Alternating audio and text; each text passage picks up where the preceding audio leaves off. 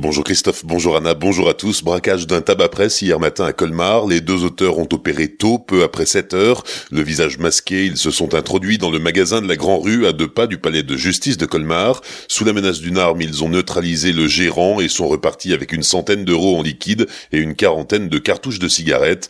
Personne n'a été blessé. Les deux suspects se sont enfuis à bord d'une Audi A3. Pendant leur fuite, ils ont percuté un arbre et un panneau de signalisation, mais cela ne les a pas empêchés de disparaître.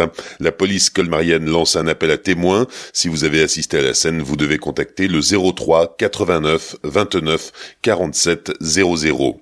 Autre appel à témoins dans l'enquête sur un autre braquage, celui du tabac presse, le Royal à Isenheim. Les faits remontent à jeudi dernier. Les enquêteurs recherchent un homme assez corpulent, 1m85 environ. Le jour du braquage, il portait une doudoune noire avec une capuche qui lui masquait le visage. Il portait également un sac en bandoulière. L'enquête a été confiée à la brigade de recherche de Gubviller.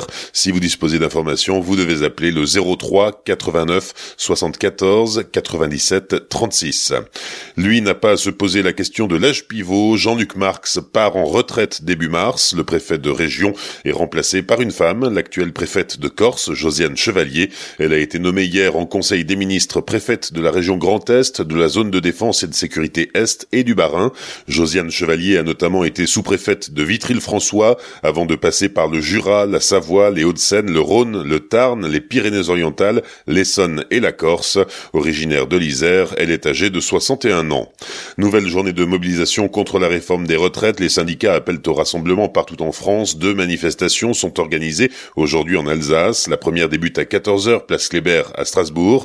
Elle sera notamment rejointe par deux autocars de grévistes en provenance de Célestat. Autre manifestation à Mulhouse. Un défilé au flambeau partira à 17h30 de la place de la Bourse. À la SNCF, des perturbations sont toujours à prévoir aujourd'hui en Alsace, 43e jour de grève des cheminots avec un trafic des trains similaire à celui de ces deux derniers jours. Au niveau national, 9 TGV sur 10 circulent, 8 TER sur 10 circulent également. Selon le Premier ministre Édouard Philippe, la grève a déjà coûté 850 millions d'euros à la SNCF. Internaute amoureux de Colmar à vos claviers, il est l'heure d'élire la meilleure destination européenne. Les détails de Pablo Desmar avec Caroline de l'Office de tourisme de la ville.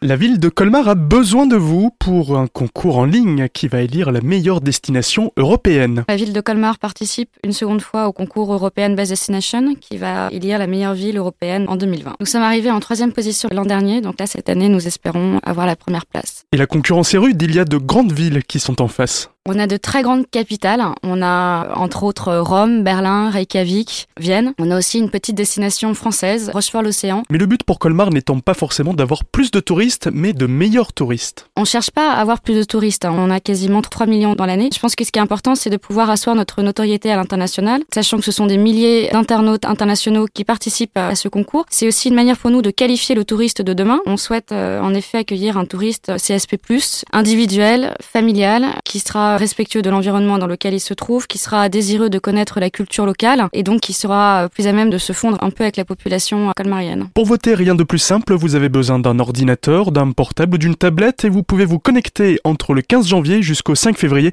Vous avez le droit à un vote tous les 7 jours et vous pouvez vous rendre sur le www.votecolmar.com. Pablo démarre. Pendant ce temps-là, les joueurs du Racing prennent le soleil en Espagne. Les Strasbourgeois sont en stage toute cette semaine afin de se préparer au 16e de finale de la Coupe de France samedi à 18h face à Angoulême. Bonne matinée et belle journée sur Azure FM. Voici la météo.